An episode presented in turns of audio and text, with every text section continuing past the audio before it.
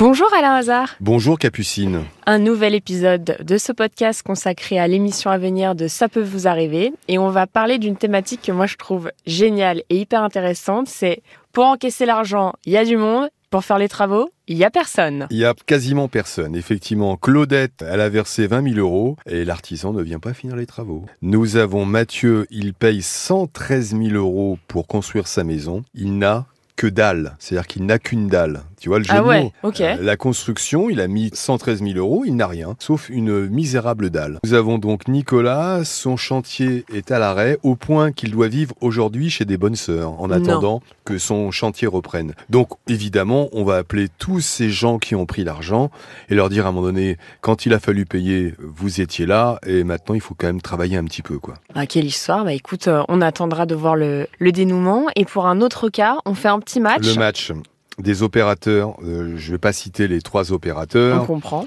mais euh, bon, ils sont très célèbres. Euh, nous avons Annick, euh, l'opérateur intervient six fois. Elle n'a toujours pas de téléphone ni internet. Nous avons Alain qui a fait installer la fibre chez lui et se retrouve avec des trous dans le mur. Ils ont tout saccagé. Ça arrive souvent d'ailleurs que les gens qui viennent installer une fibre optique euh, fassent derrière des dégâts. Et nous avons Pascal qui elle n'a pas internet et qui a- s'est vu proposer neuf rendez-vous. Et sur les neuf rendez-vous, il n'y a eu aucun rendez-vous. Tous ont été annulés. Donc elle en a marre d'avoir des rendez-vous où elle doit prendre sa matinée. Les rendez-vous sont annulés et puis elle n'a toujours pas internet. Et alors là, dans ces cas-là, vous allez contacter les services clients des opérateurs. On va se gêner, Capucine. Bien sûr qu'on va les appeler. On va appeler les services de communication, les services de presse. En général, ce sont des gens qui réagissent très très vite.